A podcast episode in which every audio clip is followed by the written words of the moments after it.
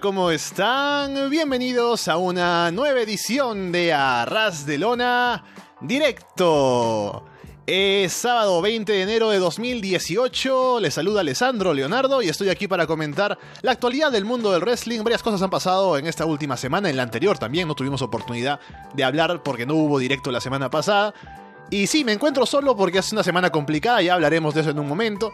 Gracias por escucharnos a través de YouTube en directo y si nos escuchan luego, gracias por darle ese botón de play, esa descarga, ya sea a través de Evox, de iTunes, de YouTube, o por seguirnos, por supuesto, en arrasdelona.com y solowrestling.com. Como les iba diciendo, es una semana difícil, no, han podido estar aquí ninguno de mis compañeros para, para, estar conmigo en este programa, pero no quería dejar pasar otra semana sin hacer el directo, porque la semana pasada no pudimos estar tampoco, al menos hicimos los Arras de Lona Awards. Es más, yo tenía pensado hacer incluso un eh, nostálgico mañana, pero tampoco se va a poder, así que bueno, ya será para después. Ahora que pasa Royal Rumble y Takeover eh, Filadelfia, ah, ya tendremos tiempo para ser más nostálgicos. Tenemos varios shows en espera, así que estén atentos a eso también. Les recuerdo que estamos en directo, así que pueden llamarnos. Estamos en Skype Buscan el usuario Arras de Lona en Skype y pueden dejar un mensaje para entrar aquí a hablar conmigo sobre lo que ustedes quieran. Y hablando de nostálgicos, también quiero comentar que la semana pasada participé en un podcast de unos amigos de Puerto Rico, de Javi Rivera y Tito Portela, sin descalificación, hablando de Royal Rumble 2007, en esta recta para hacia Royal Rumble, que es la próxima semana.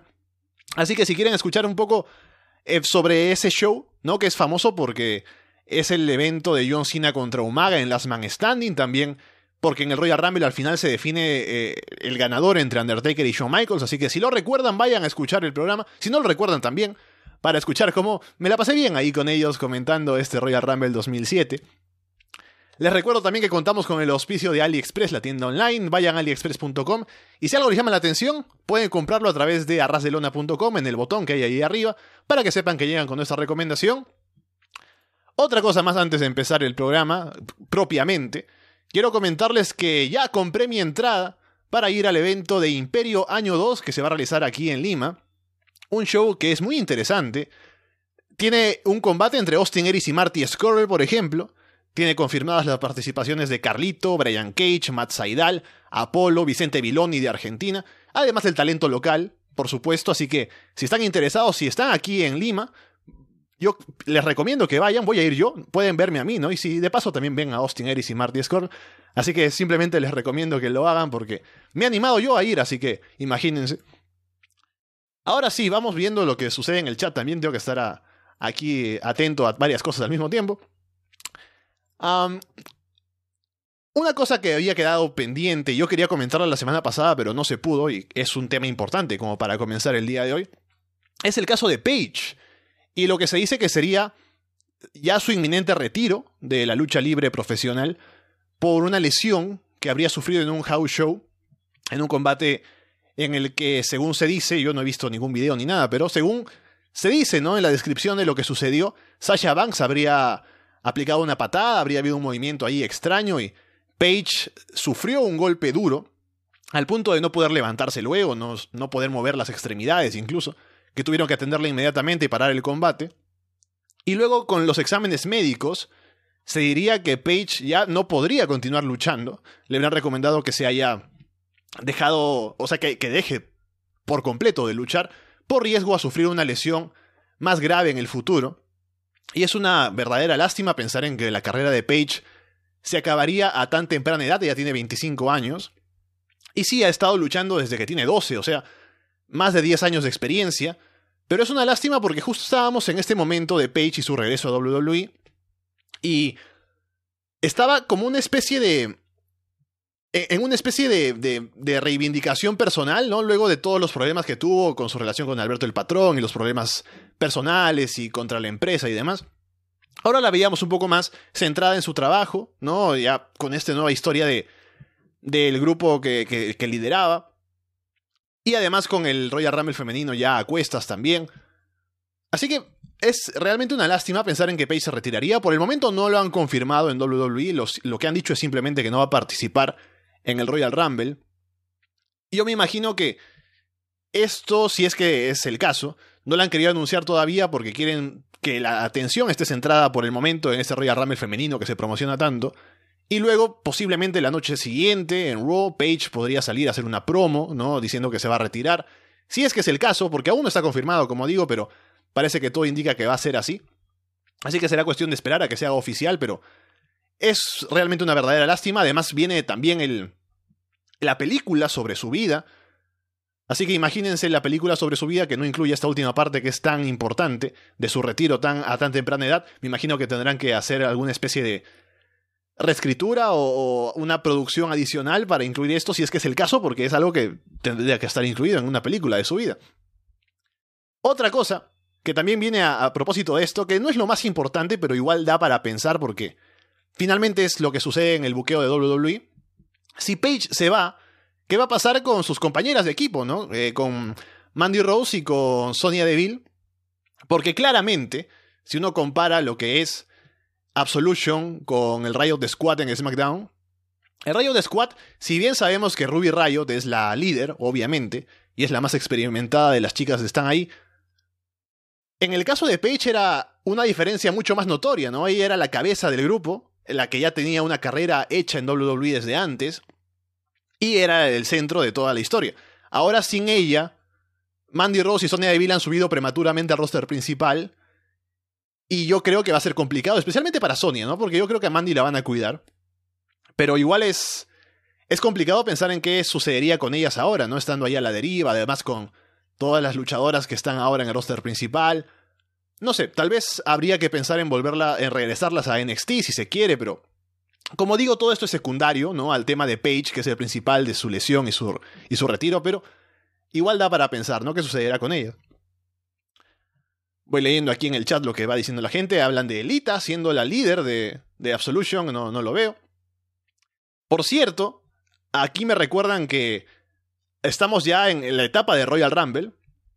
Por supuesto que um, hay ya eh, todo esta, este ímpetu de hacer apuestas, ¿no? De hablar de quién va a ganar, de, de, quién va a durar más, ¿no? Y hay una... ahora mismo hay un link en solowrestling.com donde uno puede ir y hacer públicas sus apuestas, ¿no? Para que todo el mundo sepa cómo se ha equivocado, ¿no? Qué tan, qué, qué tan lejos estaba de lo que realmente sucedió. Decir quién ganó en ambos Royal Rumbles, tanto el masculino como el femenino. Quién gana, quién dura más, quién elimina más gente. Y así un poco se puede ir haciendo las apuestas. Y me recuerdan que el año pasado yo perdí mi casa. Ahora mismo no recuerdo exactamente por qué. Pero es, es cierto, recuerdo que sí. Fue así que hice un pronóstico y no salió para nada. Así que vayan ahí, anímense también si no lo han hecho todavía en solowrestling.com. Yo, a ver, si recuerdo lo que he puesto, en el Royal Rumble femenino puse que ganaba a Sasha Banks, puse que la que más duraba era Asuka, y puse que la que más eliminaba era Naya Jax. Y ya me estoy arrepintiendo de lo de Sasha Banks porque he recordado luego que posiblemente el plan para WrestleMania sea enfrentar a las Four Women. Así que todas ellas estarán involucradas en eso y no en la disputa por el título. Así que posiblemente esté ya equivocado desde ahora. Y también eso posiblemente haga que lo de Ronda Rousey tampoco se vaya a producir, ¿no? Aunque también es una de las favoritas para ganar el Royal Rumble, según lo que se dice. A ver, hay alguien que quiere llamar ahora, voy diciéndolo. Y también recordando a quién puse en, el, en lo de las apuestas de, por el Royal Rumble masculino. Puse que ganaba Shinsuke Nakamura. Puse que el que más duraba era Finn Balor. Y puse que el que más eliminaba gente era. ¿Quién era? John Cena. Solo porque, como John Cena va a estar ahí y ya no va a ganar, algo le darán, ¿no? Así que eliminará más gente. Supongo, esa es mi forma de pensar. Así que veremos. Vamos a ver si alguien, eh, eh, la persona puede entrar aquí a la llamada. Voy leyendo el chat mientras tanto. Leyendo las apuestas de la gente que pone aquí. Hablan de que Asuka también ganaría, ¿no? Que es otra de las opciones. Yo creo que es la opción. Si es que no va a ganar Sasha Banks, como digo, por, por eso que digo que las Four Women. Así que veremos. Yo sigo intentando aquí hacer que entre la llamada.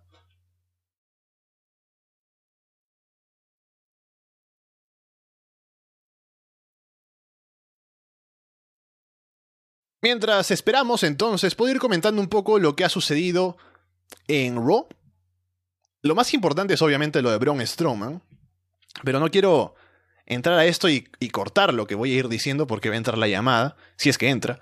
Así que puedo empezar hablando de otra cosa, por ejemplo, lo que pasó con The Revival, que salieron ahí a hacer un squash y luego salieron a hacer una promo, hablando de que, ah, bueno, la gente que viene la próxima semana no es Old School, nosotros somos Old School, no somos, no somos eh, de, de entretenimiento deportivo, somos professional wrestlers, ¿no? Haciendo este tipo de promo, eh, como en Shoot, se supone. Pero no sé, ¿no? Como que no me convence del todo lo de, de Revival haciendo esta promo. Y además porque terminan diciendo, ah, este es nuestro, nuestro universe, ¿no? Son los shooters, pero son aún respetando el WWE Universe. Así que no sé, cuestión de ver simplemente lo que hacen en el ring porque ese es su fuerte. Y ojalá que los buqueen bien, porque son un equipo que ha hecho muchas cosas importantes en NXT y ha dado grandes combates, así que simplemente es cosa de esperar a ver cómo los buquean. Ajá, me recuerdan aquí que lo tengo anotado, lo voy comentando también. En el main event, Seth Rollins venció a Finn Balor y lo hizo utilizando el Curve Stomp, que ha regresado luego de que Rollins había intentado poner over su nuevo finisher, que era básicamente un Rainmaker que terminaba en rodillazo. Pero ha vuelto el, Curve Stomp. Y esto fue por. O sea, primero el asunto por el cual dejaron de utilizarlo o, o le impidieron que siguiera utilizándolo. Era porque tú ves el Curve Stomp y lo percibes como un movimiento muy peligroso, ¿no? O sea, se ve brutal. Entonces, en WWE había preocupación por que simplemente por lo visual, la gente pudiera pensar en que, ah, mira cómo en WWE no se preocupan por las lesiones en la cabeza, en las conmociones cerebrales.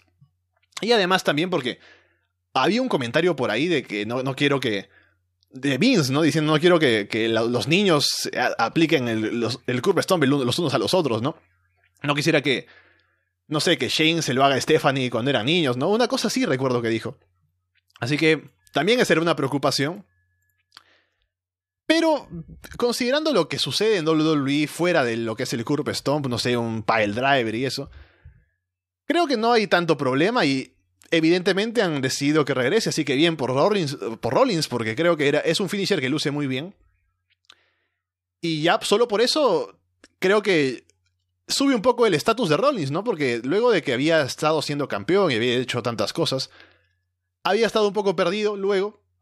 Así que, no sé, pensando que ahora tiene de nuevo su finisher anterior, puedo pensar en que pueden hacer cosas con él más adelante, quién sabe. Ahora está metido en la historia con Jason Jordan, pero ver que el grupo Stomp ya de por sí es llamativo. Lo que no sé si me parece bien es que haya vencido a Finn Balor cuando está empezando esta historia con el Valor Club, como bajándole el ímpetu, pero bueno, son cosas que suceden en WWE. Y también eso es otro tema para hablar, ¿no? El, el, Valor Club, que lo comentamos ya hace un par de semanas, ¿no? Viendo cómo lo están queriendo llevar y eso. Hay que darle tiempo, supongo, porque por el momento no es ni la sombra de lo que es lo que era el Bullet Club de ellos tres en su época, pero hay que darle tiempo que están empezando apenas. Y sabemos que cuando WWE quiere adaptar cosas que son exitosas fuera a su programa, no sale siempre del todo bien, ¿no? Hay que ver nada más el ejemplo también de Broken Matt Hardy, que ahora está ahí perdiendo un poco el tiempo. Así que bueno, cosas que pasan. Aquí la gente está apoyando al, al, Valor Club un poco, pensando en lo que puede suceder con ellos. Emocionados también por el regreso del Curve Stomp, que creo que es.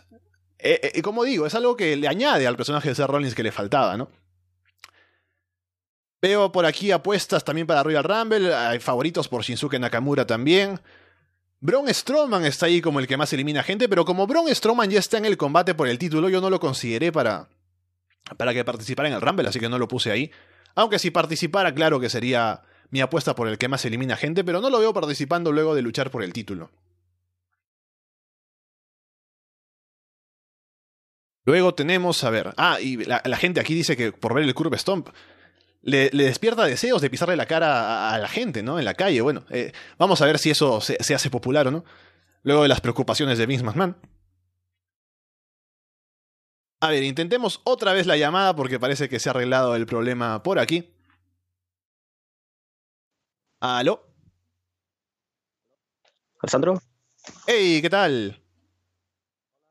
Hola comunidad, aquí del río. Eh, no sé qué tan bien se escucha esto porque estoy usando el Sky Mode teléfono del móvil, así que... Ah, no, sí te escucho bien, sí te escucho bien. Perfecto. ¿Qué tan eh, emocionado estás por el Royal Rumble la próxima semana? Mm, poco, de hecho. Oh. Eh, sí, dado, no, no, no hay que tomar en cuenta el Royal Rumble femenil. De hecho, creo que mi hype está más por ese. No sé. Porque es diferente, eh, ¿no? Porque es algo novedoso, tal vez.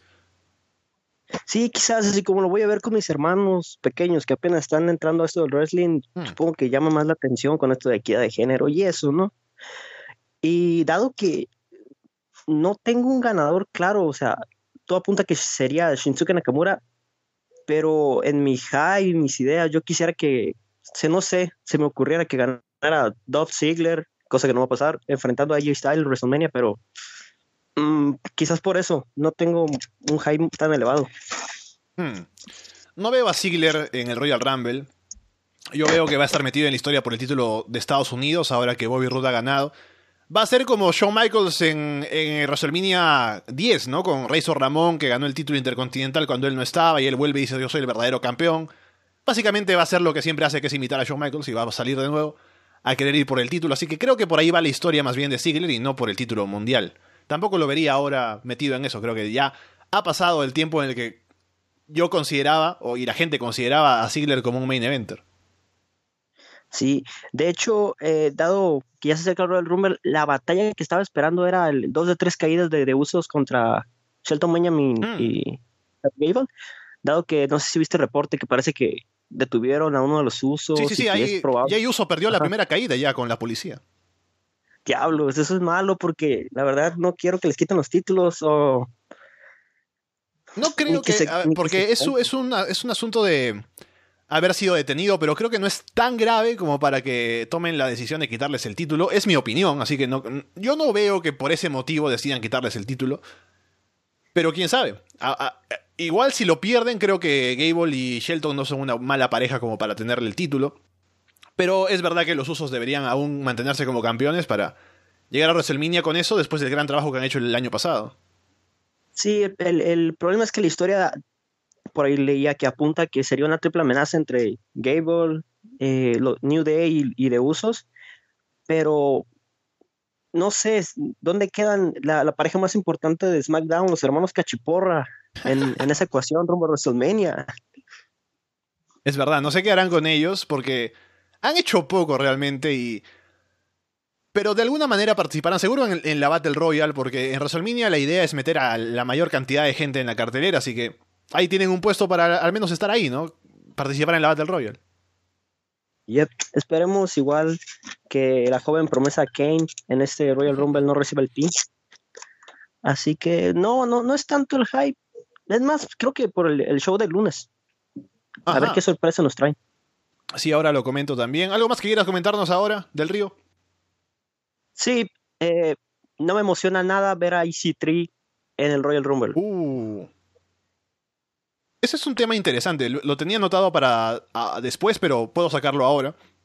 Easy Tree, que ya se ha ido de Impact oficialmente.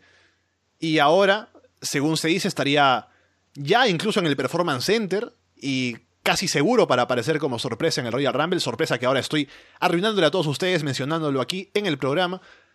Y, Spoiler. Sí, sí. Y, yo creo que. Primero que me parece interesante. Por el hecho de que Easy Tree se ha hecho un nombre ya. Y es un tipo que, se quiera o no, es importante, por, ha, estado en televisión ya varios años, como la cara de la otra empresa, básicamente.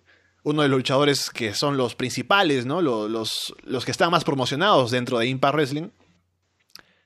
Y además que tiene pasado en WWE. Así que ahora regresando a, a WWE, habrá que pensar qué deciden hacer con él, ¿no? Porque bueno, esto ya no, es, ya no es tan cierto porque hemos visto el éxito que han tenido AJ Styles, Samoa Joe, por ejemplo.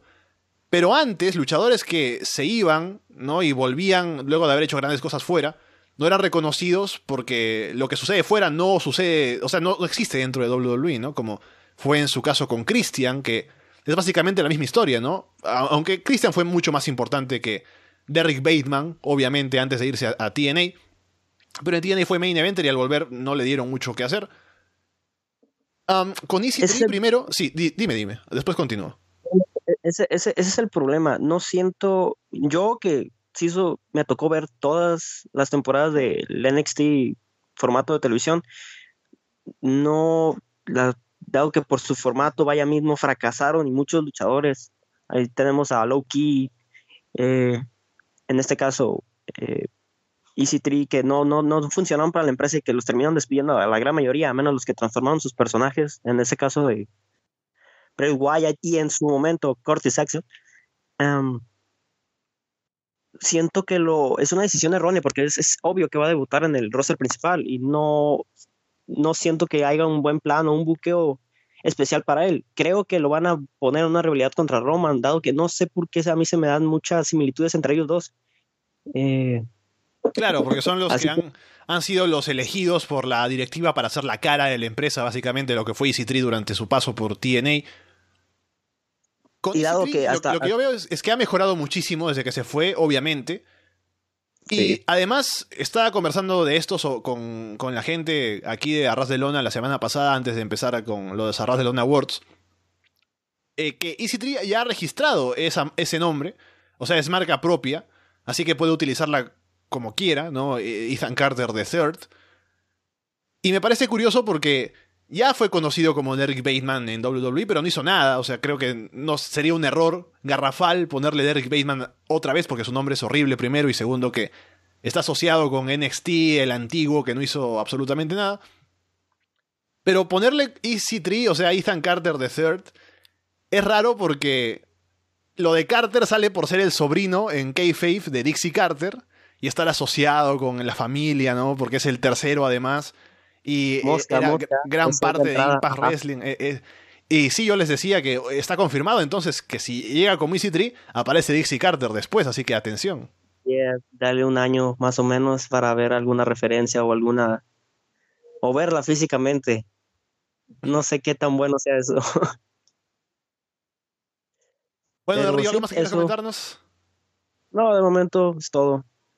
Listo, entonces gracias por llamarnos y un saludo, nos vemos. Bye. Chao, chao. que está sonando esto, ya, ya lo tengo. a ver, hemos hablado de EC3, hemos hablado del Royal Rumble un poco. Volvamos a Raw.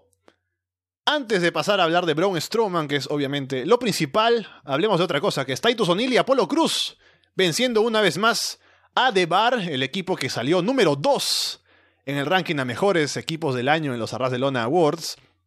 Y es muy gracioso porque los vencen por segunda vez consecutiva y la cámara no enfoca jamás a los vencedores Apolo y Titus, sino que enfoca a los perdedores, ¿no? A Cesaro y Sheamus y también a Seth Rollins y Jason Jordan que estaban en la rampa, porque la historia es con ellos, ¿no? Y bueno, Titus y Apolo están ahí solo como parte de, como un accesorio, ¿no? Para ayudar a la historia, ¿no? Que se meten por ahí y demás. Eh, eh, eso deja muy claro que, si bien están ganando dos veces consecutivas, las victorias y derrotas no importan porque no van a hacer nada con ellos. Seguramente la, próxima vez que se enfrenten los van a destruir sin más. Así que bueno, que disfruten un poco su racha de victorias. Titus Worldwide porque dura poco, seguramente. Vamos a ver, ahora tenemos otra llamada. ¡Aló! Sí, ¿aló? ¡Hey, Carlos, qué tal! La verdad, ya que se viene este el lunes el Road de los 25 años y el Rumble, como cuál genera más hype de los dos. Uh, para mí personalmente el Royal Rumble, siempre porque se deciden cosas de cara a WrestleMania. Hay el Royal Rumble femenino que a pesar de que yo sé que cuando ve el show lo voy a sufrir porque son dos Rumbles seguidos, ¿no? No seguidos, pero dos Rumbles en la misma noche, cada uno de una hora de duración básicamente, ¿no? Va a ser complicado. Pero aún así me llama la atención el Royal Rumble femenino por la novedad, ¿no? Por lo que vaya a suceder quiénes aparecerán que no están en el roster, ¿no? Pues, por esas cosas me llama la atención. Así que yo creo que por eso yo tengo más hype por Royal Rumble. Y el Raw 25, yo creo que si bien es una buena idea lo que han querido hacer con hacerlo este gran evento, este gran acontecimiento, se han llenado de demasiadas cosas. Han puesto a muchísima gente para aparecer, han programado muchas cosas. O sea, yo creo que, por ejemplo, viendo los nombres que están anunciados, ¿no? Entre Steve Austin y The Generation X, Jericho, APA, Scott Hall y toda la demás gente. Algunos de ellos serán importantes en el show, ¿no? Ric Flair, ¿no? Pero hay tantos que seguramente algunos de ellos estarán ahí solo para guiñar a la cámara, ¿no? Para decir dem, ¿no? En el caso de Ron Simmons y poco más. Justo para completar las tres horas. Claro. Además, van a ser más de tres, ¿no? Pues, hay pre-show, hay post-show también. O sea, es, es, es todo una, una reunión de gente haciendo cosas y después, además, a tenernos a nosotros aguantando cinco horas de, de, programación. O sea, justo te iba a decir eso, se vocea cinco horas. Es más, yo tenía pensado incluso decirle a Fede, hey, hagamos un post-row tal vez con el Raw 25, ¿no? Pero sabiendo que serán cinco horas, me desanimo. Y ahí suena el horrible de Fede. Sí, sí, sí. Yo no sé cómo va a sobrevivir él, seguramente por eso se ha tomado esta semana, este fin de semana para ir a despejar la mente, ¿no? A, qué sé yo, caminar por las montañas, no sé dónde estará Fede. Y volverá el lunes ya para enfrentarse a cinco horas de Raw. A menos que metan a Bron, que haga destrozos como eso, como lo hizo el lunes. Uh, que mate a todas las leyendas. sí. Bueno, Carlos, coméntame algo más que quieras hablar ahora. Así. Ah, Dos cositas. de ¿Qué te pareció las nuevas contrataciones que han hecho en Steam? Ajá. Sí, lo tengo aquí anotado. Está en la portada de nuestro programa del día de hoy, pero vamos a hablarlo ahora. Sí. Están ahí War Machine, Ricochet, ahora conocido por su nombre real, me parece que es, lo, investigo después. Trevor, Mann y Candice LeRae, que de por sí son buenas contrataciones las todas ellas, porque son buenos luchadores todos. La pregunta es qué harán con ellos, ¿no? Especialmente yo me preocupo sobre todo por mi amigo aquí Trevor Mann, Ricochet, porque sé que War Machine va a tener un espacio en la división de parejas seguro, porque si bien uno puede ponerse a pensar, mira lo que han hecho con Carl Anderson y Luke Gallows, lo que sucede con ellos es que son un buen equipo, Anderson es un gran luchador, pero Gallows no lo es tanto. Así que no son el equipo que da grandes combates, no eran conocidos tanto por eso, o sea, daban buenos combates, pero no grandes combates. Mientras que War Machine tienen una presentación visual un poco más directa, ¿no? De ser los tipos duros, salen ahí a pegarse duro con la gente, hacen buenos combates, grandes combates. Así que yo creo que solo por eso va a ser más fácil para ellos ponerse over, porque es fácil de entender lo que hacen. Y haciendo buenos combates creo que se van a ganar el respeto y la reputación. Así que por eso no me preocupo. Candice LeRae, por otro lado, es muy carismática. Se ha puesto over en todo lado que ha estado. Si bien ha sido siempre casi por los combates mixtos, no mixtos, sino a intergénero. Creo que igual luchando como en la división femenina no lo va a hacer mal. Creo que la gente la va, la, va a querer mucho, fácilmente. Así que yo creo que se va a poner over y va a, va a, dar también buenos combates, así que creo que no hay problema. Mi preocupación es Ricochet, porque es un tipo muy talentoso, que también ahora ha desarrollado carisma, ¿no? Una forma de mostrarse hacia el público como que te da la impresión de ser un tipo importante, ¿no? Pero, ahora que tenemos la división Cruiserweight, yo huelo las intenciones, ¿no? Eh, de, ponerlo ahí para, entre comillas, reforzar la división, darle un nuevo aire, un nuevo ímpetu, ¿no? Siendo como el nuevo Neville, ¿no? Que como Neville ya no está, pongamos a Ricochet para que suba el nivel de la división. Lo que pasa es que la división ya está muerta, o sea, es como querer darle respiración boca a boca a alguien que ya murió. O sea que creo que no es necesario poner a Ricochet ahí, sería un desperdicio de su talento. Y yo quisiera que si bien es un tipo que no es corpulento, ¿no? Muy grande, que lo traten como tratan a Finn Balor, ¿no? Que también por su peso y tamaño debería estar en la división Cruiserweight, pero como lo consideran una estrella no está ahí. Y creo que con Ricochet deberían hacer lo mismo. Sí, ojalá no lo metan a la división crucero, si no, como dices tú, va a ser un desperdicio. Como lo otro que lo hagan comisión con Finn Balor, como vino de New Japan y de NXT. La esperanza aquí es que, como dice la gente en el chat, como nos recuerda Juanma, Parece que Ricochet va a NXT directamente de manera oficial. Así que seguramente será un hombre ahí. Y como en teoría se pondría muy over, tendría que ir a luchar en el roster principal, no a la división Cruiserweight, sino con los Heavyweights. Ojalá. A ver qué movidas no le banean. Hmm. Yo sé que van a dejarle el, 6, el 630, porque es su finisher. Pero tampoco últimamente en realidad la gente piensa en Ricochet y piensa, qué sé yo, en el doble moonsault, ¿no? En cosas así. Pero ha bajado un poco la cantidad de cosas arriesgadas que hace. Es espectacular, es muy fluido en el ring, hace saltos impresionantes, pero no es que haga cosas muy em, complicadas, sino que las hace muy bien. Las cosas que hace las hace muy bien, así que no creo que haya problemas con su moveset. Ah, ya. Bueno, Carlos, ¿algo más que quieras comentarnos ahora? Ah, sí, una última.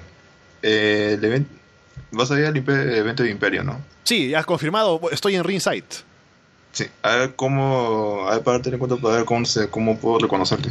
Lo que voy a hacer es. eh, a ver, yo creo que voy a ir con una camiseta roja de Eddie Guerrero. Así que creo que Ya. esa va a ser la más, la más clara forma de reconocerme. Ah, no, Ya. tengo, no tengo una cabellera, digamos, prominente, así que creo que también ahí por el brillo que se refleje en mi cabeza podrán darse cuenta de quién soy. Y ya se me ocurrirá algún otro distintivo, ¿no? Para anunciar en Twitter, así como cuando vas a una cita a ciegas, ¿no? Para que sepas quién soy. Básicamente voy, voy diciendo así cómo me reconocen. Ya, todavía me acuerdo de Polo Eddie Guerrero, así que lo tener anotado. Listo, Carlos. Un saludo, nos vemos. Ya, cuídense. Chao, chao. Vamos viendo aquí que hay otra, más gente que quiere llamar al programa. Un poco para salvarme la garganta, ¿no? De estar hablando aquí hora y media yo solo. Aún estoy esperando aquí la, la conversación sobre Braun Strowman. Esperen con paciencia que ya llega.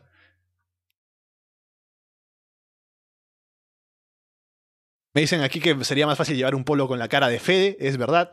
Vamos a sacar al- a una- un merchandising de Ras de Lona, creo que la gente ya está pidiéndolo hace mucho tiempo. Está Roberto en la línea, hola. Hola. Hey, ¿qué tal? Hey, ah, justo quería comentar lo de Easy Tree que Stan hizo hace un momento. Y lo que tú decías de que esto podía confirmar el debut de Dixie Carter en WWE, yo no lo creo porque ¿quién es Dixie Carter en, el universo de WWE? ¿no? Porque es una mujer y es todo, o sea, porque TNA no existe, no existe Impact, no existe ninguna otra empresa. Existen países, pero no existen empresas aparte de WWE dentro de su universo. Así que, ¿quién es Dixie Carter para decir que, ah, es importante? Pero ¿por qué es importante? Sí, también recuerdo que alguna vez lo comentamos y había pensado en eso. ¿De qué dirían de Dixie Carter, no? Para anunciar que está ahí.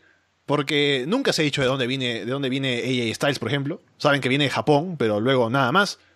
Samoa Joe también se sabe que viene de las Indies, ¿no? Esta cosa suena aquí. Ya. Eh, Samoa Joe, luego Bobby Root, Sting, que es el caso más notorio de esto, que es cuando dicen que viene de WCW y luego estuvo 14 años perdido, ¿no? Qué sé yo, en algún lugar extraño, y luego salió de la oscuridad para volver a WWE. Así que es verdad, no sé qué, qué dirían de Dixie Carter en caso de que vaya a aparecer. Pero en realidad no creo que la vayan a tomar porque era una broma, ¿no? No, no, no veo que vayan a querer tomarla primero porque no es una buena. No es un buen personaje, no haciendo promos ni nada de eso. Y segundo, que la fama que tiene no es positiva. O sea, ella. Se sabe que la idea que los fans tienen de, de Dixie Carter es que hundió TNA, ¿no? Que no supo nunca cómo llevar eh, la empresa para, para sacarla adelante. Aunque podrían usarla para burlarse, ¿no? Pero ni siquiera para eso, porque con Eric Bischoff cuando lo hicieron, fue porque se sabía que WCW era la competencia y todo. Y los puso contra las cuerdas y por eso tenerlo ahí era un poco para reírse de él, ¿no? En venganza. Pero con Dixie ni siquiera eso. Es que si no tienes a Dixie, ¿cómo explicas Carter en el apellido? O sea, me refiero a que, ¿por qué Easy 3 es importante en WWE? ¿Por qué él es un gran nombre como AJ Styles? Porque AJ Styles pues, tiene la excusa, ¿no? Estuvo en Japón, no existe TNA, estuvo en Japón toda su vida y hizo un, gran nombre ahí, pero Easy 3, ¿dónde hizo su nombre y por qué es importante? Yo, siendo ejecutivo de WWE, escribiría. eh, Ethan Carter ya era un gran talento en NXT, pero no sé, no, no se ubicó bien, entonces salió, viajó por el mundo, ¿no? Entró a un lugar extraño, al igual que Sting, y regresó ahora convertido en otra persona, y, y por eso es importante. Igual que Drew McIntyre. Exactamente. Porque Drew McIntyre es, es exactamente lo mismo. Sí, y justo ahora que quería juntar los temas, hoy había leído una noticia que decía que Roman Reigns y cuando ganara el título universal se planea que tuviera un reinado largo y que el nombre que le quitara el título es, fuera Drew McIntyre después que subiera a la ruta principal, porque también decían que había como que recobrado la confianza en él luego de su poco tiempo que lleva en NXT. Y algo que quería decir es, ¿no creen que es raro que Roman, con los años que ya iba haciendo de la cara de la empresa, digamos, no ha tenido el reinado de Ace que todo Ace de una empresa debe tener? Porque Okada lo tiene en ese momento, John Cena lo tuvo en su momento de su reinado de más de un año, ECT lo tuvo en TNA su reinado de seis meses. O sea, todas las caras de la empresa siempre tienen su primer reinado, el más largo probablemente, porque justamente es la validación de que eres el hombre, la cara de la empresa, pero Roman Reigns solo tuvo el reinado de 5-15 con Sheamus, el reinado de 30 días de Royal Rumble y tres meses después por lo que ocurrió con el lateral. Así que no ha tenido un reinado largo que demuestre que sí, este es nuestro tipo, este es la cara de la empresa y todo lo que viene después de eso. Lo que pasa con Roman es que más bien lo que han querido hacer es construir la gran coronación de Roman Reigns. Y esta es la tercera vez que lo hacen, ¿no? Porque ya lo hicieron una vez con Brock Lesnar en, en WrestleMania, otra vez con Triple H también en WrestleMania. Y esta vez es la tercera vez, de nuevo con Brock Lesnar. No, aunque la primera no salió porque fue Seth Rollins quien se metió. Y se metió porque el plan era darle la victoria, pero como veían que no funcionaba, lo cambiaron. Así que eh, sí, estoy, estoy en lo cierto. Fue, es la tercera vez que lo intentan hacer. Y luego de esta gran coronación, cuando finalmente funcione, ¿no? Si es que funciona, ya querrán darle el reinado. Creo que se han concentrado en hacer que sea primero la gran coronación y luego ya vendrá el reinado de Ace. Sí, pero justamente como no ha funcionado, pues yo que WWE hubiera tirado la toalla con lo de Triple H y ya le daba un reinado largo y al menos, porque los primeros combates con ella fueron buenos, el de Seth fue bueno, pero como lo que hubo lo de la Heral, pues no le permitieron continuar, porque yo creo que ese era el plan, continuar a pesar de que el reinado, eh, la coronación no fue tan buena como hubieran querido. Y ahora salió esto de los esteroides, al parecer, que yo no me creo que sea cierto, pero eso también dice que lo estaba haciendo dudar otra vez, ¿no? Hmm. No, pero eh, me parece que ya salió limpio, salió algo así como una forma de que se ha, librado de todas las acusaciones o algo. Y no creo que WWE vaya a parar el proyecto luego de todo esto, porque aparte de ser lo que han decidido hacer ellos y es el plan a largo plazo, también ahora se ha convertido en algo como que vamos a mostrarle a los fans que tenemos razón y ellos son unos tontos, ¿no? Porque si lo están rechazando, pero nosotros somos los que sabemos más, así que vayan, van a comérselo, quieran o no. Así que creo que también eso tiene que ver y por eso Roman Reigns va a seguir siendo el ace a los ojos de WWE. ¿Y qué crees de esto de Drew McIntyre? ¿Crees que será cierto de que será el tipo que va a derrotar a Roman Reigns? Porque desde que llegó a WWE de vuelta, lo han tenido buena estima dentro de backstage como lo que se ha leído, ¿no? De que se ha vuelto a ganar la confianza de Vince, de Triple H, todo el mundo y ya está. Algunos creen que puede hasta competir como ser la doble cara con Roman eh, si es que sube el principal. Yo te digo por qué creo que es cierto. Y es básicamente por el mismo razonamiento que digo con Roman Reigns. Vince McMahon hace años vio a Drew McIntyre y dijo, este es mi elegido, este va a ser el tipo que va a ser el gran campeón, la gran estrella. Este es el tipo, ¿no? Y eso lo dijo Vince McMahon. No funcionó. Y sabemos que Vince pues no, no le gusta estar equivocado, así que ahora que ha vuelto Drew McIntyre, dice, ajá, yo lo vi hace años y no me creyeron, ahora aquí está, es el elegido que siempre supe que era, así que vamos a darle el título, ¿no? No creo que vaya a ser tanto así como que va a quitarle el título a Roman Reigns, ¿no? Pero sí creo que lo van a tener en una buena posición, subiendo en el roster principal. no sé qué tanto pueda hablarse de, qué sé yo, una dinámica como de Rocky y Stone Cold, ¿no? Entre ambos, eh, a los ojos de WWE, quiero decir. Como los dos, los dos grandes baby faces. Pero quién sabe. Yo, por eso que digo, porque lo consideró el elegido hace años y ahora realmente es un tipo que puede estar a ese nivel, creo que sí le van a dar el push. Y ya terminando con lo de la llamada, eh, yo quería comentar algo de que escuché en el podcast de Chris Jericho y Kevin Owens con Sami Zayn que salió hace unos días. Ah, sí, ellos habían comentado de que... Sí, también lo he escuchado. Y Kevin Owens comenta en un momento, eh, al comienzo del, podcast, ¿no? De la experiencia que tuvo con Sami de estar en, un, en una gasolinera y se encuentran escuchando una canción de WWE, ¿no? ¿Alguna vez ha pasado, te ha pasado a ti, Alessandro, que, o sea, pasas por la calle, ¿no? Y tienes algo de David que te representa, no sé, escuchando música, una camiseta, algo, y la gente se te queda mirando como que de manera rara, como le miraron a ellos, justo decir. Ah, no tanto así, pero sí me pasó que yo estaba aquí por mi barrio con una camiseta de Daniel Bryan y había unos niños ahí jugando afuera y se me acercaron y me dijeron, ah, esa es la camiseta de Daniel Bryan. Y también me decían, ah, yo también soy fan y qué sé yo, y me preguntaban. Y este es mi momento de vergüenza porque me preguntaron, eh, ¿quién es tu luchador favorito, no? Y yo tontamente, me, vino a la mente Kenny Omega primero, ¿ya? Entonces le dije, em, así con todo este tono del hipster, ¿no? Del, tipo que sabe más que tú. Ah, ¿de WWE o, de fuera, no? Así le pregunté. Ah, no, de WWE nomás. Y, ah, ya, AJ Styles. Entonces no pude evitar pensar en alguien de fuera de WWE y decirles, ah, yo veo más que ustedes, ¿no? Disimuladamente se los dije. Suele pasar. Y a mí me pasó algo parecido a lo que tú decías, que yo estaba, yo me había ido a ayudar a unos amigos en un trabajo y había llevado mi casaca de Bullet Club por si hacía frío. Y no me lo había puesto hasta que salí de la casa. Y yo empiezo a caminar normal y hay unos niños detrás de mí y yo no, no les presto atención hasta que empiezo a decir, oye, esto es de Bullet Club, ¿no? Y, son niños de 6 años, 5 años. O sea, yo me pregunté, ¿cómo es que a los cinco años ya saben qué es el Bullet Club. O sea, y no me preguntaron nada porque yo seguía avanzando normal, pero ¿cómo es posible que ya el Bullet Club sea tan conocido que hasta niñitos ya sepan de qué va esto, ¿no? Hmm. Es curioso pensar en, porque ¿cuál sería la forma de que sepan de dónde es el Bullet Club? ¿Sería viendo internet? Eh, porque además, eh, eh, algún hermano mayor tal vez, ¿no? Porque no solo tienen que ver internet, sino que tienen que buscar Ring of Honor, New Japan, ¿no? Porque en WWE no están. Y el WWE es lo que se ve normalmente en televisión y es lo más accesible. Así que tendría que haber una especie de búsqueda.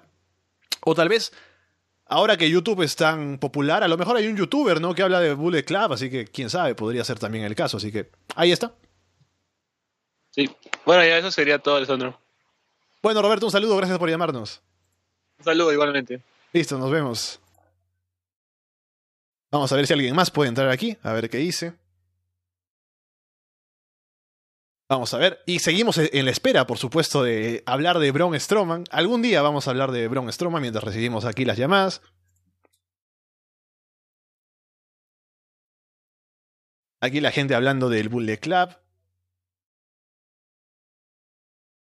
Ah, sí, comentan, Renato lo, comenta en, la llamada, mejor dicho en el chat, eh, hablando de cómo, cuando en ese podcast, ¿no? Que menciona, que mencionó Roberto de Jericho con Owens y Sammy, que Sammy cuenta que una señora confundió a Jericho con Edge y también a, a Sammy lo confundieron con Zack Ryder alguna vez para tomarse una foto, ¿no? Vamos a ver si no me responde aquí. Vamos a ir hablando de más temas de los que tenemos aquí, que son bastantes, por cierto. Ajá, he, dejado a medias, creo. No, sí comenté todo. Esto de las contrataciones de War Machine y Ricochet y Candice LeRae. Sí, ya dejé claro un poco lo que pienso de ellos. Solo nuevamente reitero que ojalá que a Ricochet lo, Ricochet lo traten bien, en el sentido de que no sea solo la percepción que se tiene de él de ser el high flyer y ser alguien más para la división cruiserweight. Creo que puede hacer mucho más, así que veremos eso. El tema de promos nunca ha sido su fuerte, así que también tendrá que ser algún tema pendiente para trabajar de cara a ser un, un top en WWE. Pero yo creo que puede llegar lejos, así que veremos cómo le va. Ahora sí, no me contesta la llamada, así que hablemos de Braun Strowman y lo que pasó con él en Raw. Esto sucede una semana después de que Braun intentara matar a eh, Brock Lesnar y eh, la joven promesa Kane con una estructura, ¿no? Que jaló con un gancho así como si fuera Batman, la hizo caer sobre ellos.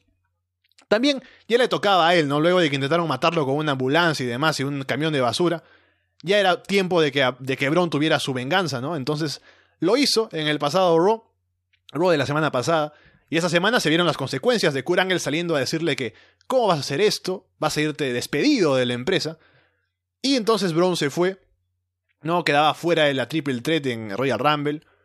Y lo que hace él, ¿no? Porque es Braun Strowman, se desquita con la gente que está en backstage, ¿no? Lanza luchadores por ahí por allá, a Kuro Hawkins contra una mesa, ¿no? A la seguridad la destruye. El momento de mayor impacto ¿no? en, ese, en, esa em, venganza de Braun Strowman es cuando va y se mete al, al, camión donde están manejando todas las cosas de producción. Un poco intimida a la gente. Luego se va y lo que hace es desconectar el camión de su remolque y voltea el camión, ¿no? Lo levanta y lo, lo pone. Lo, lo voltea así como en su momento hizo con la ambulancia.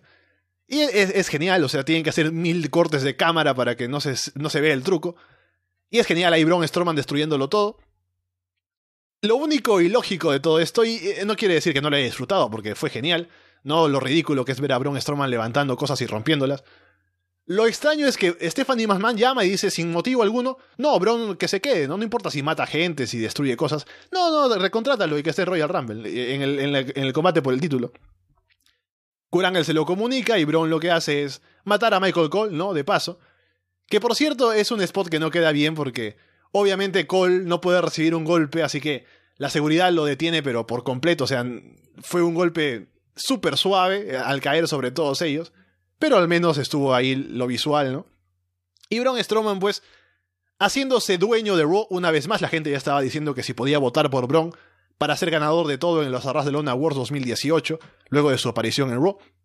Así que bueno, es muy ridículo, ¿no? Es eh, bastante extraño ver a, a Braun Strowman haciendo estas cosas, pero sirve para ponerlo over, ¿no? Es.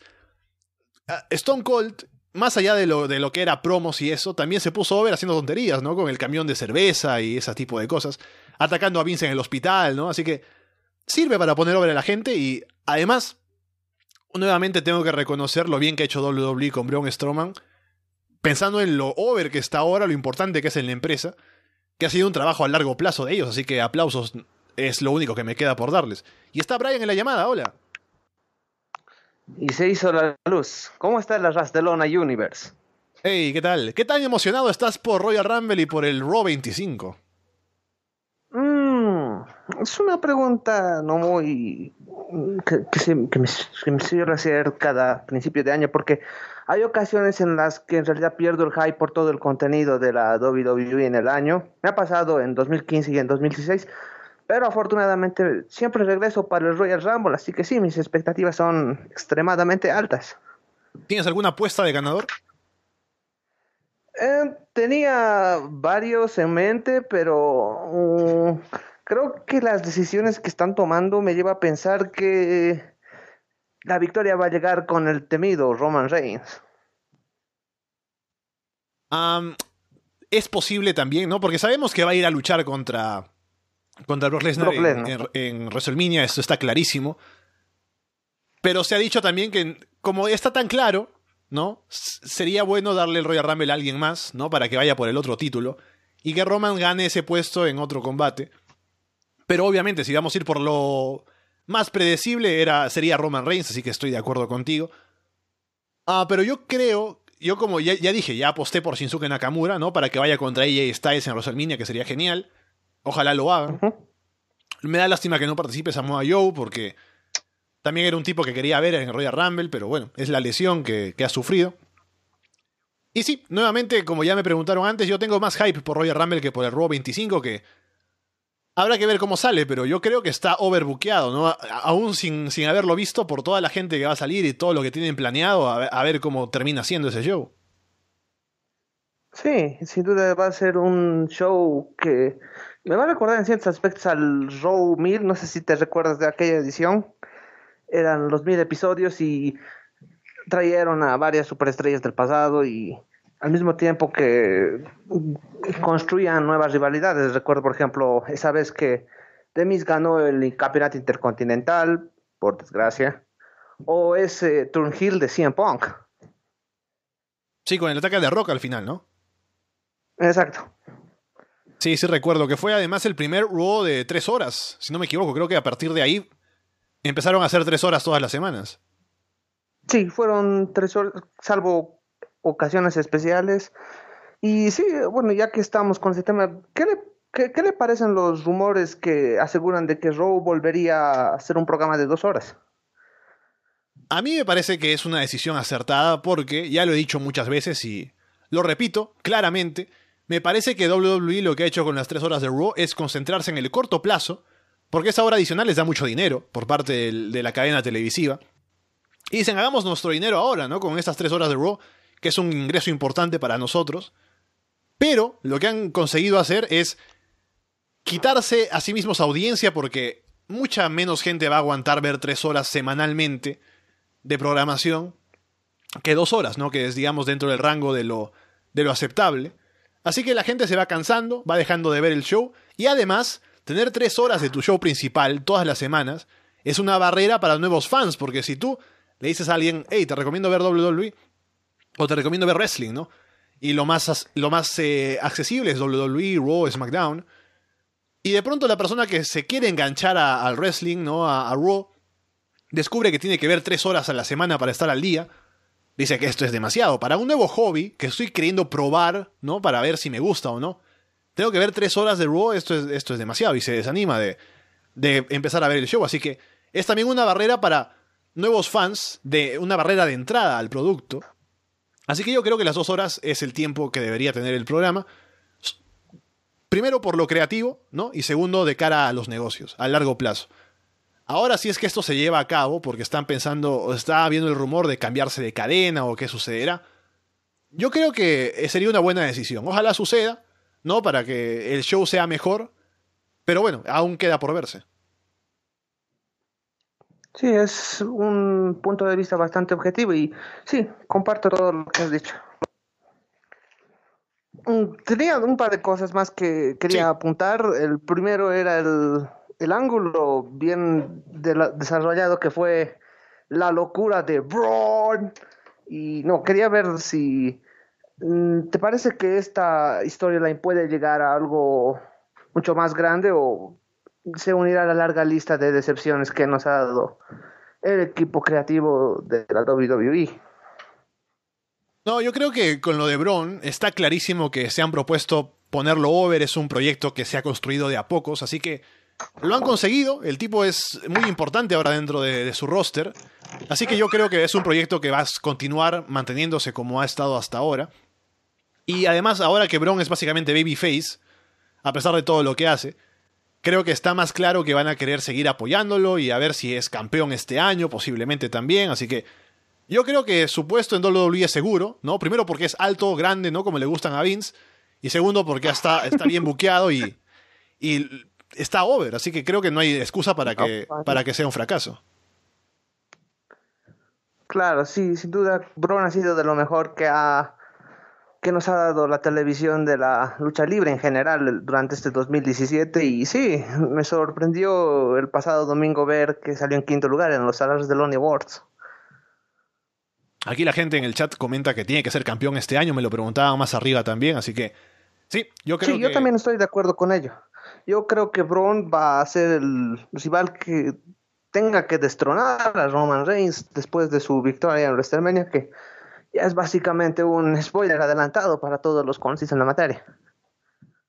Sí, el tema es que chocaría con este reinado de Ace, que se comentaba más temprano de Roman Reigns, querer frenar este reinado que sería su gran reinado para establecerse como la cara de la empresa.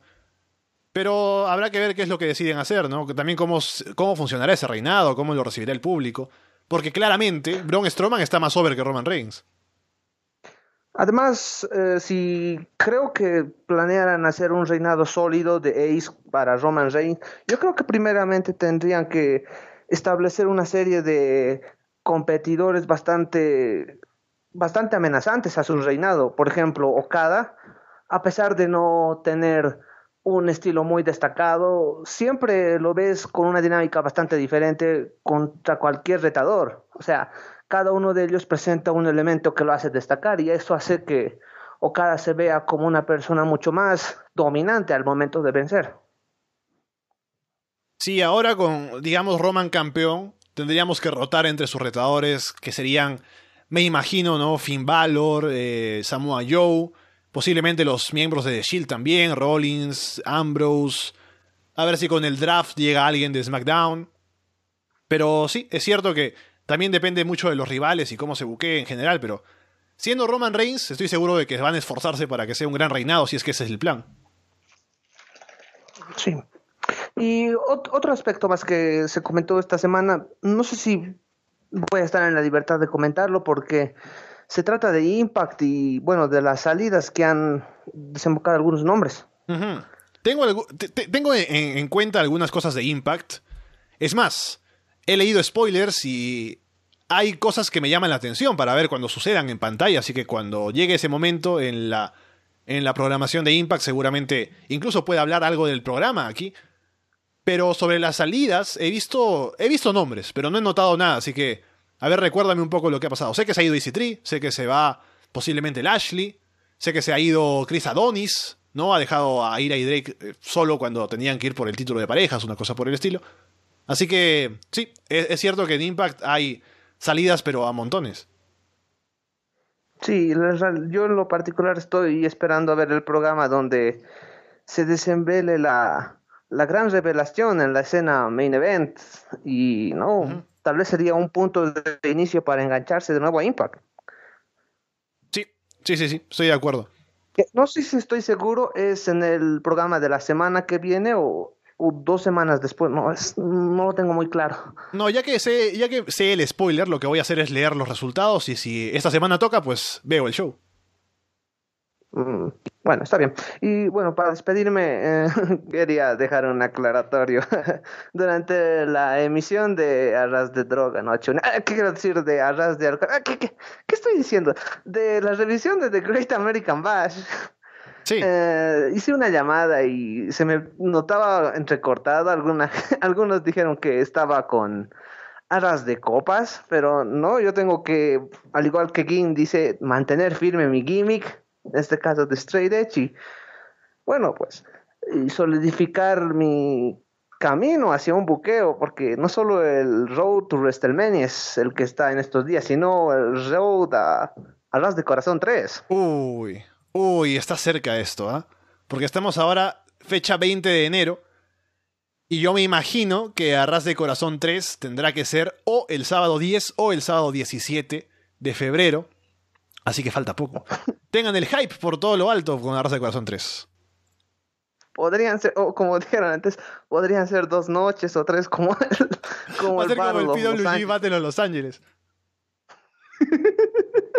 y que va a necesitar un pre-show. Vamos a organizar esto, a ver, va, va a, ser, va a ser histórico. Bueno, Brian, un saludo, nos vemos. Un saludo y también saludos al Cabo Rider Club y a los Lleno Piedra. Goodbye and good night. Chao, chao. Arras de Corazón 3, es verdad. Y tengo que organizar esto porque, con todo el hype que tiene, imagínense hacer un show decepcionante, ¿no? Un poco, poco espectacular. Tiene que ser por todo lo alto, tiene que haber fuegos artificiales, tiene que ser, eh, tiene que ser genial. Así que vamos a, vamos a ponernos a pensar en qué será, ¿no? Hay que hacerlo como en dos eventos, tal vez, como New Japan, ¿no? Un Arras de Corazón 3 en, en Nagoya, ¿no? Eh, En, en Kobe, ¿no? Vamos, vamos a ver qué hacemos con Arras de Corazón 3. A ver, yo acepto ideas, así que anímense a mandarnos cosas para hacer.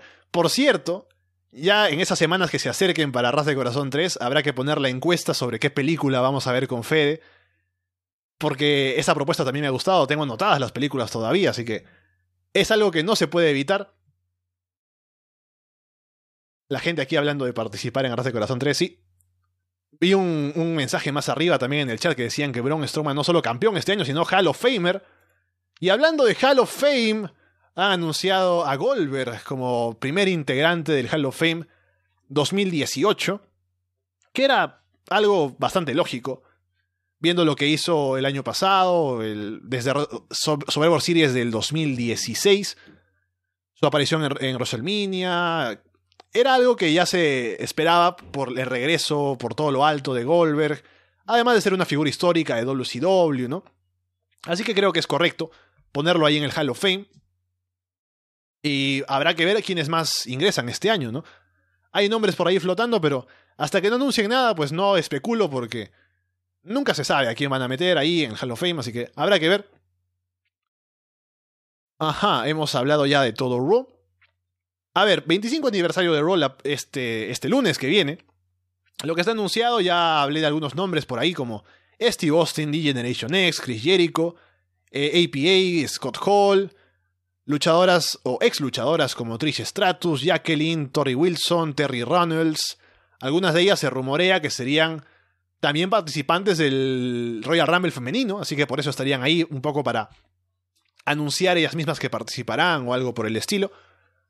También gente de SmackDown estará apareciendo en Raw como AJ Styles, Charlotte Flair, Los Usos, New Day y John Cena, que no es de SmackDown, sino que es agente libre, pero como aparece poco, también aparece como alguien que llega, pues, como invitado especial. Se me olvidaban las Bella Twins también entre las luchadoras que van a aparecer. Y está anunciado el combate de Roman Reigns contra The Miz por el título intercontinental. No veo que vaya a ser una victoria para The Miz por el título, pero igual a, a lo mejor me equivoco. Pero de todos modos, es un combate importante para meter ahí en la cartelera, así que algo no solo de apariciones, sino también de cosas en el ring tiene este 25 aniversario de Raw. Y como digo, es un show que llama la atención por lo que van a querer hacer, ¿no? Jim Ross y Jerry Lawler estarán en comentarios y todo lo demás.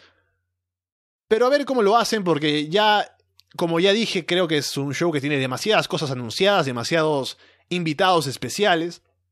Así que habrá que ver cómo ubican a cada uno y para que sea cada aparición importante, ¿no? Hasta cierto punto, para que no estén simplemente por ahí haciendo pantalla, ¿no? De salir ahí y decir, ah, mira, mírame, soy Ric Flair y poco más.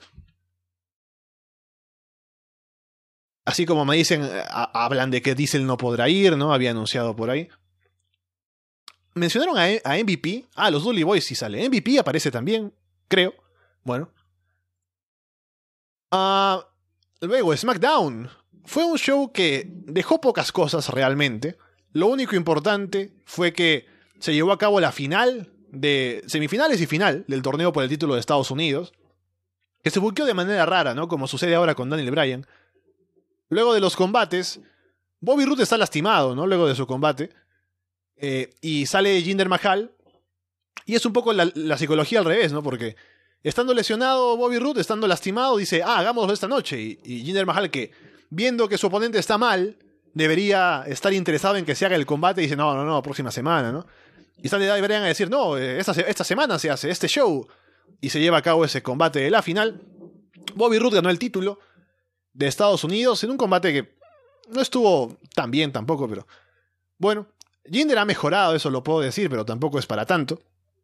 Bobby Roode campeón, que me parece bien porque tiene para ofrecer mucho, y desde que llegó al roster principal no han hecho demasiado con él, así que al menos ahora siendo campeón va a tener espacio para mostrarse más, hacer promos y ser parte importante del show ahora de, semana a semana, así que yo creo que es una buena decisión y estoy esperando a ver qué puede hacer Bobby Roode siendo campeón de Estados Unidos. No, la invasión de Impact Wrestling aquí se hace sentir, ¿no? Con AJ campeón mundial y Root campeón de Estados Unidos. A ver si llegan, qué sé yo, a el Team Canada a ser campeones de, parejas. AJ Styles hizo una, hizo una, promo contra Kevin Owens y Sami Zayn, una promo bastante mala, ¿no? Hablando de que. diciéndoles Cami, ¿no? Y que no es un. básicamente diciendo que él va a ganar en Royal Rumble. Poco más que decir en realidad de SmackDown, no tengo más notas, no me interesan nada más, así que pasemos a lo siguiente, que fue el Mix Match Challenge, que es un combate por semana, básicamente 20 minutos de programa, ¿no? En Facebook y días después se sube a WWE Network. En esta ocasión fueron Finn Balor y Sasha Banks quienes vencieron a Shinsuke Nakamura y Natalia para avanzar en el torneo. Un combate sin demasiado que ver, ¿no? A pesar de que estuvieron ahí Finn Balor y Nakamura haciendo cosas juntos y demás, no hubo demasiado. Ah, y sí, poco más que decir, simplemente la victoria para Sasha y Finn. Y a esperar que venga después en estos, en estos combates de Mix Match Challenge. Que bueno, alguno de ellos seguramente, si vamos acercándonos a la final del torneo, a lo mejor vemos más nivel o algo por el estilo, pero de todos modos no le veo tanto atractivo, al menos en estas etapas iniciales, a los combates. Después hablemos de NXT, que fue un show interesante, está en camino también a Takeover Filadelfia, que es la próxima semana, hemos hablado mucho de Royal Rumble y también del 25 aniversario de Raw, pero hay que recordar que también viene Takeover, y como siempre, promete ser un show bastante bueno. El main event va a ser Andrade 100 Almas contra Johnny Gargano por el título. Y Gargano esta semana, viéndose provocado por Selina Vega, puso en juego, o pondrá en juego más bien la próxima semana, el último show antes de Takeover, la oportunidad de retar frente a Velvet in Dream. Luego los Authors of Pain vencieron a los Street Profits para convertirse en retadores al título. Algo que He visto por ahí ha sido un poco criticado por el tema de que los Street Profits venían bastante bien, así que debieron haberlos cuidado un poco más, ¿no? Esperar un poco a, que puedan ser retadores finalmente antes de, de vencerlos de esta manera. Pero bueno, al menos tuvieron un combate contra los Authors of Pain, ¿no? Están ahí metidos en la disputa por el título. No ganaron, más bien perdieron aparatosamente, pero al menos hicieron un par de cosas. Y ya llegará su momento más adelante, me imagino. Ahora mismo no están preparados, me parece, para ser retadores al título. Y el combate de Authors of Pain contra Bobby Fish y Kyle O'Reilly no luce mal, así que a, ver cómo sale ese combate. Seguramente estará bastante bien, porque Authors of Pain ha mejorado como equipo en el ring. Y obviamente Fish y O'Reilly juntos son garantía de calidad, así que veremos cómo sale ese combate. Yo tengo esperanzas en él.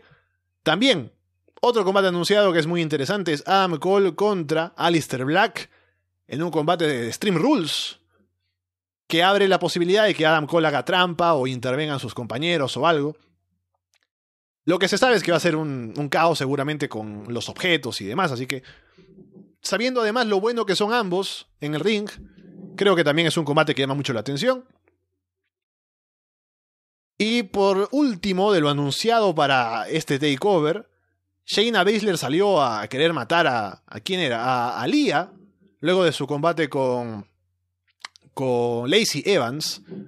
Sale Ember Moon nuevamente a detenerla, ¿no? Y. Hay un reto de parte de. más bien de Ember Moon a, a Shayna Baszler poniendo el título en juego. Riga lo hace oficial y será Shayna Baszler contra Ember Moon. El tema con este combate es que mejor dicho, Shayna Baszler viene tan fuerte con su gimmick y con lo que ha hecho en, el, en NXT que me hace pensar que siendo esta fuerza imparable, pues no sería correcto que pierda contra Ember Moon, pero siendo campeona de NXT y el combate que viene en WrestleMania con tal vez, no, no se sabe, es el plan con las Four Women, no sé, podría funcionar. Ember Moon ganó el título hace poco, así que no sé si quieren que dure tan poco su reinado. Pero no vería mal que Shayna Baszler ganara el título. Creo que con el ímpetu que viene, que, trae, además, no es tan nueva en el roster porque ya le hemos visto participar en el Major Classic. No sería descabellado ver que ganara el título, creo yo. Luego, ¿qué más tenemos por aquí? Ah, tengo una anotación aquí importante en NXT. Porque he visto a Otis Dosovich esta semana, siendo genial, porque ya he dicho antes que me encantan Heavy Machinery. Pero Otis es el, es el, el MVP, claramente, de este equipo. Hay que verlo nada más haciendo los gestos y. El tipo es. Físicamente es muy ancho, ¿no? Es. es no muy alto, pero es muy corpulento.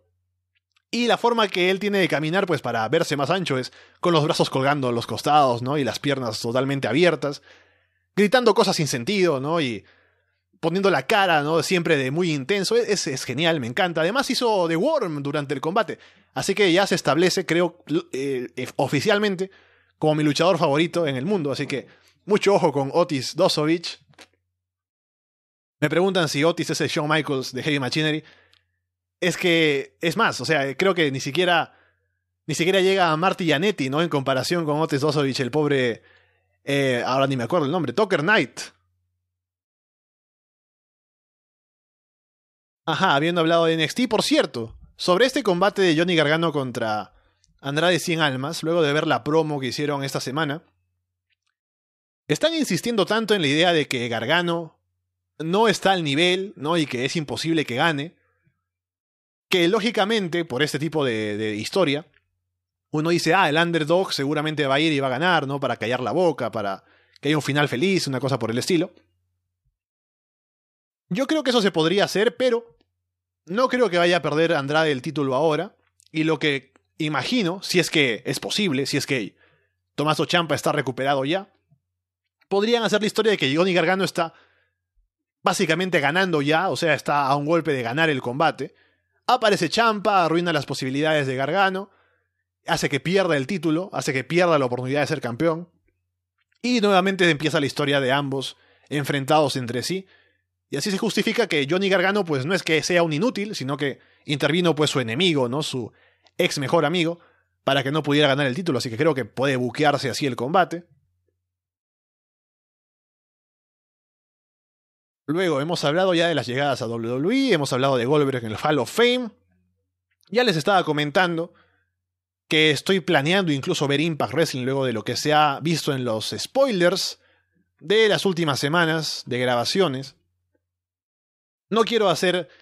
No quiero arruinarle la sorpresa a alguien que es que si es que no ha visto spoilers y por cierto quiere ver el show o lo está siguiendo, ¿no? Y se cuida de los spoilers, así que no voy a decir qué sucede cuando suceda lo comentaremos aquí en el show porque estoy seguro de que voy a verlo, al menos ese combate, si me animo todo el show, para ver cómo va Impact y a ver si me animo a volver a verlo, porque con todo lo que pasa a su alrededor, las salidas de talentos y el cambio a Canadá y posiblemente el cambio de transmisiones de, sus shows, es siempre complicado seguir el producto, en el sentido de que se siente siempre como uno quiere asumir la, responsabilidad de, mira, yo soy fan de Impact, ¿no? Voy por las buenas y por las malas con ellos.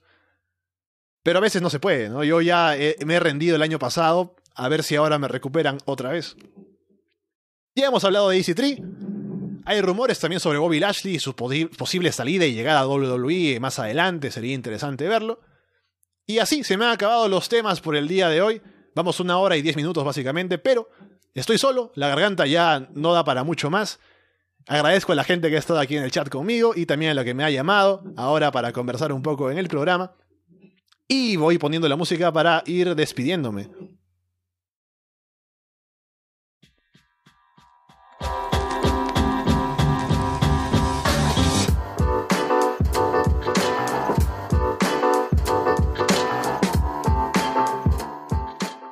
Nuevamente, como digo, muchas gracias por escucharnos ahora en el programa. Es una semana difícil esta, como ya les comentaba, pero parece que ya a partir de la que viene va a ser nuevamente un regreso al, formato clásico de Arras de Lona. Van a volver los programas como Inbox, ¿no? que no se había podido hacer hasta ahora. Tendremos la próxima semana Takeover en directo, la revisión luego de que suceda el show, igual con Royal Rumble. El directo de la próxima semana posiblemente sea más temprano para que no esté muy pegado al show de, la noche con Takeover.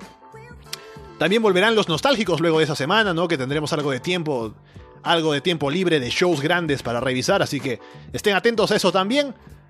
Y bueno, ya tendré la próxima semana para ir comentándoles un poco más de lo de Imperio, ¿no? Y algunos otros temas para, para comentar durante la semana y también la previa para Royal Rumble. Recuerden nada más participar en lo de Solo Wrestling, que ya les comenté, que está ahí para hacer las apuestas de en ambos Royal Rumbles, masculino y femenino.